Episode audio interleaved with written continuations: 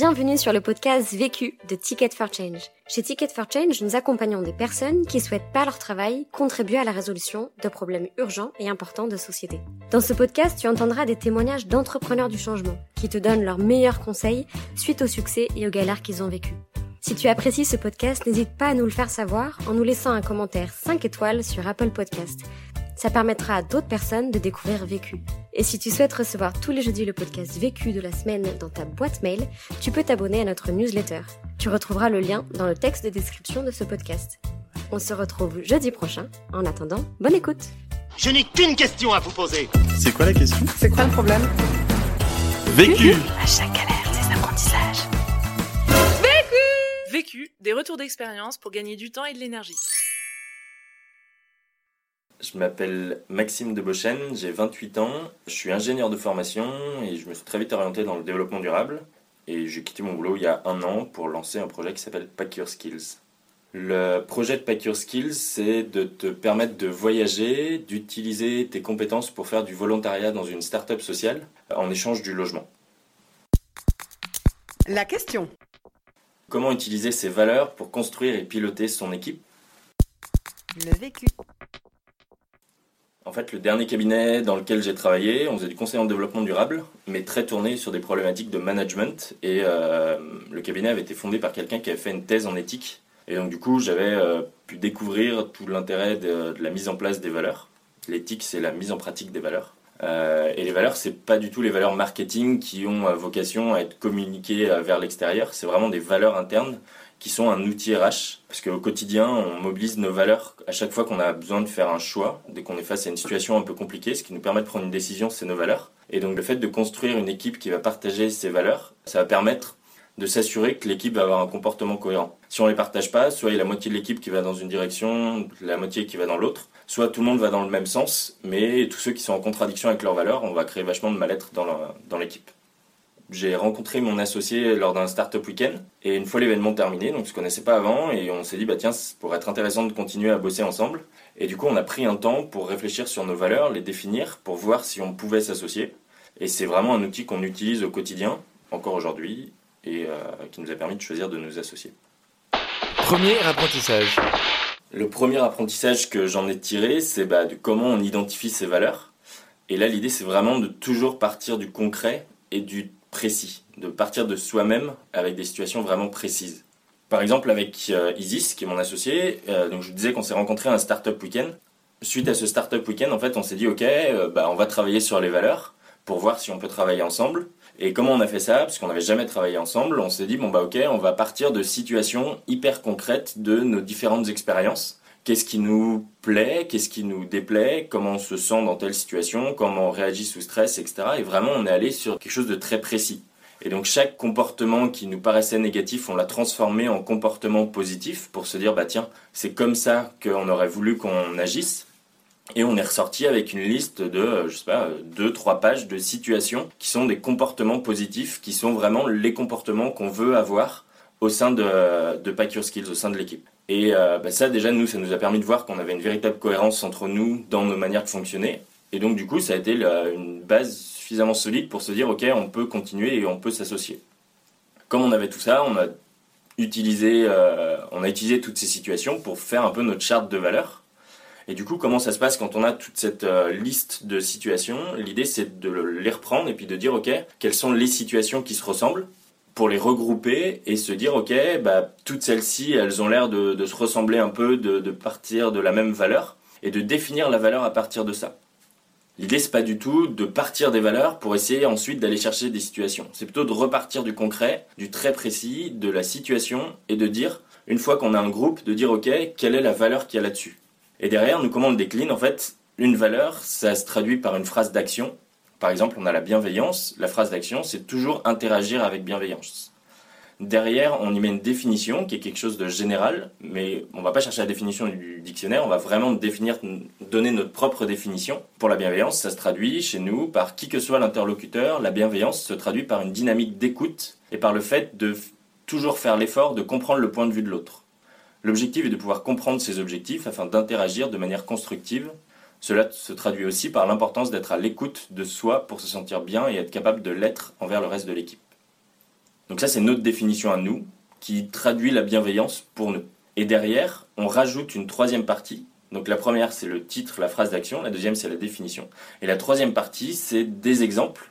Et donc là, nous, on commence avec concrètement pour moi. Et là, c'est trois, quatre situations qui commencent par je. Je crée un climat avec les autres où il est facile d'exprimer une difficulté. Je sais faire des feedbacks réguliers de manière constructive, sans ego ni ressentiment. Je ne, je ne garde rien sur le cœur et je suis orienté solution. Je prends le temps de suffisamment discuter pour ne pas faire du supposition et éviter de mal interpréter ce qui m'a été dit. Donc voilà, aujourd'hui on a deux autres euh, valeurs qui sont la confiance et l'honnêteté intellectuelle. Pour conclure sur ce point-là, en fait l'idée de mettre en place des valeurs, il faut que ce soit clivant. Euh, si on utilise les valeurs pour pouvoir construire une équipe qui est cohérente, ben, il ne faut pas que tout le monde s'y retrouve. Mais en même temps, toute la puissance des valeurs, toute la force, c'est de se dire que les valeurs bienveillance et la définition, c'est toujours quelque chose où les gens, il n'y a personne qui va dire je suis contre la bienveillance. Et ce qui va permettre de le rendre clivant, c'est vraiment la troisième partie dont je vous ai parlé, c'est les situations concrètes. Et donc c'est en mettant les situations concrètes qu'on arrive à se rendre compte que telle valeur ou telle valeur, même si on n'est pas contre, eh ben on la vit pas au quotidien et c'est pas particulièrement quelque chose qu'on mobilise ou qu'on vit vraiment. Donc là, l'idée, c'est vraiment d'être authentique avec vous pour définir vraiment les valeurs qui sont les vôtres et d'utiliser les situations concrètes pour rendre ça clivant et que les gens arrivent à se projeter en disant bah, ça c'est moi ou ça ça l'est pas. Aujourd'hui, ça fait un an qu'on bosse sur le projet. On a Baptiste qui nous avait rejoint en, stage. Et donc, du coup, un an après, on a refait ce travail sur les valeurs en repartant vraiment de situations concrètes de comment, euh, de ce qu'on avait vécu sur l'année pour voir si elles avaient évolué. Et en fait, on avait posé le partage il y a un an, qui s'est aujourd'hui transformé en honnêteté intellectuelle, parce qu'on s'est rendu compte que le partage, on l'avait peu mobilisé. Mais par contre, la bienveillance et la confiance sont restés très forts et se sont traduits dans plein de situations vraiment concrètes de vécu au bout de cette année. Deuxième apprentissage. Le deuxième apprentissage, c'est maintenant comment on les utilise, comment on les traduit dans un outil RH pour que ce soit un vrai référentiel qui soit concret et utilisable. C'est bien beau d'avoir des valeurs, mais il faut pouvoir les utiliser, sinon elles ne servent pas à grand chose. Par exemple, nous, chez nous, ça se traduit avec ce qu'on appelle des points 360. En fait, c'est un moment qu'on a ritualisé, qui se passe tous les mois, où on prend euh, entre, ça prend entre une heure et deux heures et demie, même si on est deux, voire ou trois. Mais c'est un moment où on va dérouler un plan qu'on a mis en place et qui nous permet notamment d'aborder les valeurs pour voir si on est aligné. Et l'idée de ça, c'est que bah, chaque situation, il y a des fois où on va sentir qu'il y a une situation qui nous frustre. Alors soit elle est un peu entre guillemets grave et du coup on l'aborde tout de suite, soit on sait de toute façon qu'on a ce point 360 qui va nous permettre d'énumérer toutes les situations et de pouvoir dire bah tiens là il aurait fallu agir de telle manière ou de telle manière. Donc nous le 360, on a quatre, quatre étapes. Le premier point c'est l'alignement avec nos objectifs perso. On a tous défini euh, pourquoi on était chez Pack Your Skills. Et donc ça, est-ce qu'on est toujours aligné avec ça? Et les deuxième et troisième étapes, c'est beaucoup plus aligné avec les, valeurs. C'est comment on s'est senti et est-ce qu'on est aligné avec euh, nos valeurs. Et donc là, euh, on reprend chacune des valeurs et on dit bah tiens, est-ce que euh, là il y a eu une situation qui a été particulièrement bien ou une autre situation où il y aurait des choses à améliorer. Et ça nous permet vraiment d'avoir un sas d'évacuation, de s'améliorer tout le temps, de dire bah tiens sur cette situation, moi je me suis senti comme ça, je trouve qu'il n'y a pas eu de, de bienveillance, euh, je trouve qu'il n'y a pas eu euh, d'honnêteté intellectuelle, et donc euh, bah, ce serait mieux de faire comme ça. Et donc ça nous permet de s'assurer que les valeurs sont vécues au quotidien, que les gens les connaissent, les comprennent et les mobilisent régulièrement. Un exemple de situation qu'on a dépassé comme ça, Isis, qui est mon associé, a quitté son boulot quelques mois après le lancement de Pack Your Skills. Donc la première vague, les trois premiers voyageurs, euh, toute l'organisation, je l'avais fait euh, moi-même.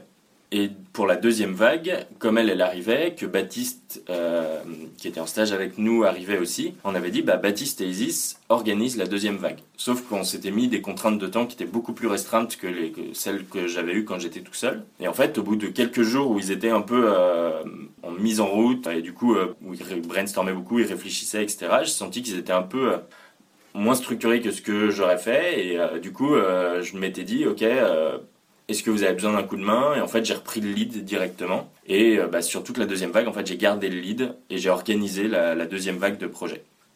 Et ça, en fait, sur un point 360, avec du recul, ce qui est ressorti, c'est que c'était un gros manque de confiance que moi j'avais accordé à Isis et à Baptiste. En gros, je leur avais pas fait confiance sur leur capacité à le faire correctement, à le faire à leur manière. Et du coup, j'avais repris le lead et j'avais tout contrôlé.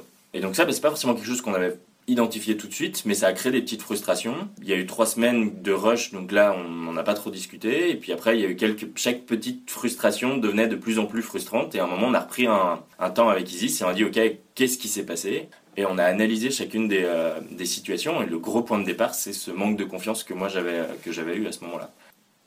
Donc Voilà, donc le temps 360, nous, c'est vraiment le moment qu'on utilise de manière ritualisée. C'est vraiment le côté rituel est important, parce qu'on sait qu'on va revenir régulièrement dessus, euh, et qui nous permet de faire vivre nos valeurs, ou en tout cas de s'assurer qu'elles vivent correctement et de pouvoir les mobiliser pour dépasser chacune des frustrations.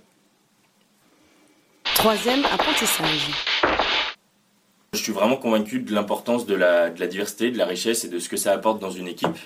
Sauf que naturellement, on a tous ce côté où on va chercher des gens qui nous ressemblent et donc rapidement on va aller chercher des gens qui ont fait une formation très similaire. Le fait de pouvoir utiliser ces valeurs, au-delà du fait de construire une équipe qui va aller dans une direction cohérente, c'est aussi se donner un autre référentiel qui va avoir ce côté rassurant qui va nous permettre d'aller chercher de la diversité. Quand on a recruté Baptiste, euh, qui est venu en stage, on a utilisé ces valeurs-là on a rencontré sept personnes et un des moments de l'entretien qu'on avait avec eux, c'était de leur dire, ok, nous, nos valeurs, c'est ça. Et après, on leur faisait, en, très rapide, on leur faisait comme recréer la charte des valeurs qu'on avait définie. La, première phrase, c'était la bienveillance, donc ça, on leur donnait, et après, on leur demandait de le définir, donc d'utiliser leurs mots pour créer une définition pour cette valeur-là. Et nous, on voyait si c'était en cohérence par rapport à la définition qu'on avait donnée. Et derrière, on lui disait, ok, maintenant qu'on a la définition, concrètement, comment tu la mobilises dans ton travail au quotidien ou comment tu te vois la mobiliser dans l'interaction euh, que tu vas avoir dans le stage, euh, etc. Et donc là, on voyait si lui se projetait de la bonne manière dans la manière de le définir et s'il arrivait facilement à imaginer des situations où il allait pouvoir mobiliser cette valeur-là. Nous, ça nous permettait de voir assez rapidement si la personne arrivait à se projeter dans cette valeur-là. Avec un peu de recul, on demandait aussi un mail pour donner les points particulièrement euh, forts et point plus faible de l'entretien à chacun des, euh, des personnes qu'on a vues. Et il y a euh, une des personnes qui avait postulé qui m'a répondu en disant le moment le plus compliqué ça a été les valeurs parce que je pense que c'est des valeurs que je partage pas véritablement. Donc en fait naturellement il s'est mis à l'écart parce qu'il a senti que c'était pas des valeurs qui lui parlaient. Parce que du coup, une fois qu'ils ont parlé de leur, enfin, qu'ils ont donné une définition, qu'ils ont donné des situations concrètes, nous, on fait notre part et on leur dit, bah voilà, nous, ça se traduit comme ça, la définition, c'est ça et on lui montre les situations. On lui montre la charte des valeurs qu'on a, qu'on a posée. Plus ça lui permet, au-delà de l'avoir défini lui-même, d'avoir une idée de comment nous on le définit pour voir si lui il adhère. il y a vraiment ce côté où nous on voit si il semble adhérer et lui il a aussi cette capacité à voir s'il adhère à comment nous on le, comment le véhicule. Donc ça c'est vraiment, un, encore une fois, on mobilise les valeurs tout de suite au moment de la construction de l'équipe et donc au moment du recrutement pour s'assurer que la personne va les partager et se sentir euh, bien dans l'équipe. Quatrième apprentissage. Ne pas faire de copier-coller sur les choses qui ont l'air de marcher ailleurs. L'idée, c'est vraiment de. La, culture, ça va être quelque chose d'hyper personnel. Donc il faut se l'approprier et il faut faire des choses qui correspondent à nous-mêmes. De la même manière qu'on définit pas des valeurs pour faire beau, on définit les valeurs qui sont vraiment les nôtres. Les outils pour les mettre en place, c'est pas de copier-coller. Donc là, je vous ai donné le 360. Comme nous, on l'utilise, maintenant, il faut le faire vivre et l'utiliser euh, chez vous. Et euh, une bonne illustration, du coup, c'est vraiment de se dire, OK, de quoi on a besoin et de comment on, va le mettre en place. Et nous, le 360, on est vraiment, on en est à, je sais pas, au quatrième ou cinquième plan de ce 360. Et en fait, régulièrement, on se dit, bah tiens, est-ce qu'il manque quelque chose? Est-ce qu'on a besoin de, de, modifier le plan? Comment est-ce qu'on peut en faire en sorte qu'il soit plus pertinent, etc. Et moi, je me souviens d'un des premiers 360. Donc, Isis n'avait toujours pas quitté son boulot et elle était pas, elle savait pas en fait comment quand le quitter et elle avait peur de me le dire avec du recul, maintenant, elle m'a dit qu'elle avait eu peur que ce soit vu comme un manque d'engagement de mon côté. Et du coup, il y avait vraiment ce côté peur de pouvoir parler vraiment des situations. Et du coup, tout le 360 n'est plus intéressant si on parle plus des situations. Et donc, du coup, là, on est allé mobiliser un outil qui s'appelle la communication non violente, qui permet d'exprimer chacun ses besoins, d'aller récupérer les ressentis, les émotions de chacun, pour être hyper constructif dans le dépassement de chacune des frustrations. Et un outil comme ça, c'est quelque chose qu'on a un peu ajouté à notre 360 qui nous permet de s'assurer qu'on est capable de euh, présenter chacune des situations et de les dépasser au fur et à mesure. Notre 360 a évolué au fur et à mesure qu'on l'utilise. Et à chaque fois qu'on se dit, bah tiens, là, il m'a manqué un endroit pour exprimer quelque chose, eh ben, on est totalement libre de l'ajouter. Conseil pour gagner du temps. Ce qui me fait gagner du temps, c'est de mettre de la routine dans le quotidien. Pas de bureau, Et en fait, tous les matins, prendre la décision d'où je vais bosser, ça me saoule, et ça me prend de l'énergie et du temps. Et du coup, euh, le lundi, on bosse de chez moi, le mercredi, on va bosser à Nouma, et le jeudi, on bosse chez Isis. Et le mardi et le vendredi, on se laisse un peu de flexibilité. Le fait d'avoir ces routines-là me fait gagner vachement de temps. Conseil pour gagner de l'énergie. Ce qui me fait gagner de l'énergie sur mon projet, c'est vraiment euh, l'écosystème de l'entrepreneuriat social. Euh, du coup parisien parce que je suis à Paris, mais c'est tous les événements que je vais à Ticket ou à Make Sense ou à tous les autres auxquels je peux participer, rencontrer des gens qui lancent des projets, etc., être au contact des différents entrepreneurs, c'est vraiment moi ce qui me donne de l'énergie euh, au quotidien. L'autre question La question que je me pose en ce moment, ça a été jusqu'à il y a très peu l'impact qu'on voulait avoir et vraiment le redéfinir après un an d'existence pour se dire ok qu'est-ce qu'on veut faire et comment on veut le faire. Et maintenant qu'on a redéfini, qu'on a repris un peu de hauteur par rapport à tout ça, c'est bah, on s'est donné un plan à, un an de comment on va le mettre en place, comment on va le faire vivre. Et du coup, c'est euh, comment est-ce qu'il va être rentable. Donc la grosse question, c'est la question du business model. Euh, et surtout de voir comment ça va se développer sur les prochains mois. Vu, vécu, vaincu. Pour plus de vécu, clique vécu.org. Voilà, ça répond à votre question